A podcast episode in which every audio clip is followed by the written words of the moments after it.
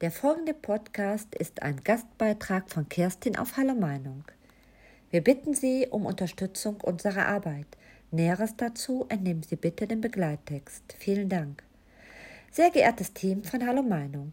Mit Interesse haben mein Mann und ich Ihr Video vom 11.05.2023 Verfehlte Migrationspolitik ist mein Magen überall gesehen.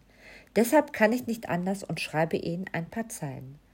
Zum einen kann ich vom Selbsterlebten berichten, dass es natürlich so sein sollte, dass Flüchtlinge Dankbarkeit gegenüber ihrem Aufnahmeland und dessen Bevölkerung zeigen müssen. Ich habe seinerzeit Anfang 1989 nach Ausreiseantrag und drei Jahren Warten auf meine Übersiedlung in den Westen inklusive regelmäßigen Antanzen bei der Stasi ein großes Glücksgefühl empfunden als der Zug die Grenze zur BRD überschritten hatte.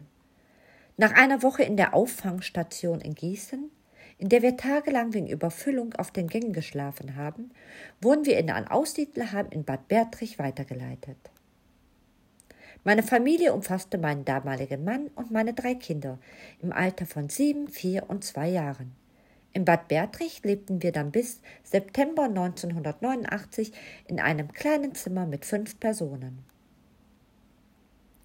Niemals wären wir auf die Idee gekommen, uns darüber zu beklagen oder gar zu randalieren. Wir waren einfach nur dankbar. Die damalige Zeit war in mehrerlei Hinsicht schwierig. Bad Bertrich ist ein kleiner Kurort. Natürlich wurden wir misstrauisch beäugt. Im Heim waren außer ehemaligen DDR-Lern auch Russlanddeutsche und Polen aus den ehemaligen deutschen Gebieten untergebracht. Außerdem war man mit drei Kindern asozial, was mir mehrfach ins Gesicht gesagt wurde. Dennoch haben wir versucht, so schnell wie möglich Fuß zu fassen, Arbeit und eine Wohnung zu finden, um unabhängig vom System zu werden. Heute kann ich mit Stolz verkünden, ich habe nicht einen Tag Sozialhilfe kassiert. Erst eine Weiterbildung in meinem Beruf als Industriekaufmann gemacht und später eine Ausbildung in einem neuen Beruf absolviert. Somit konnte ich meine Familie mehr und mehr gut ernähren. Mein jetziger Mann und ich betrachten die gesamte Entwicklung in unserem Land mit großer Sorge und schwanken, ehrlich gesagt, zwischen Hoffnung und Resignation. So tief hat sich der radikale Irrsinn in so vielen Bereichen breit gemacht und wird freiwillig wohl nicht mehr weichen.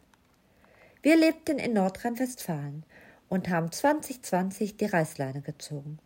Wir zogen nach Schleswig-Holstein in eine kleine Stadt, aber auch dort etwas außerhalb. Der Grund für unsere sogenannte Flucht aus Nordrhein-Westfalen waren die dortigen Verhältnisse. Es war ein schleichender Prozess, der sich über viele Jahre aufgebaut hat. Einmal wurden wir samstags nachts im Bonner Bahnhof, als wir auf unserer Bahn warteten, von einer Horde mit Migrationshintergrund belästigt. Der Bahnsteig war voll von diesen Leuten. Polizei war nirgends zu entdecken. Sie spuckten auf den Bahnsteig und auf die Sitzgelegenheiten. Mein Mann rief ihnen zu, sie sollen sich benehmen. Daraufhin stürmte der Pulk auf uns zu, spuckte uns ins Gesicht. Ich konnte meinen Mann mit Mühe festhalten. Glücklicherweise, und ich finde es wirklich schlimm, dass ich das so schreiben muss, kam dann ihre Bahn Richtung Tannenbusch und sie rannten gröhlend und den Stinkefinger zeigend davon. Daraufhin beschlossen wir, wir wollen weg. Und da wir sowieso sehr oft im Norden waren, dies zu unserer neuen Heimat machen. Dass man hier auch nicht mehr sicher ist, haben Brockstedt und Heide leider gezeigt. Aber wir wohnen hoffentlich weit genug abgelegen, so dass wir in unserem Bullabü davon verschont bleiben. Resümierend kann ich nur sagen, es muss sich dringend etwas ändern, denn es ist bereits fünf nach zwölf.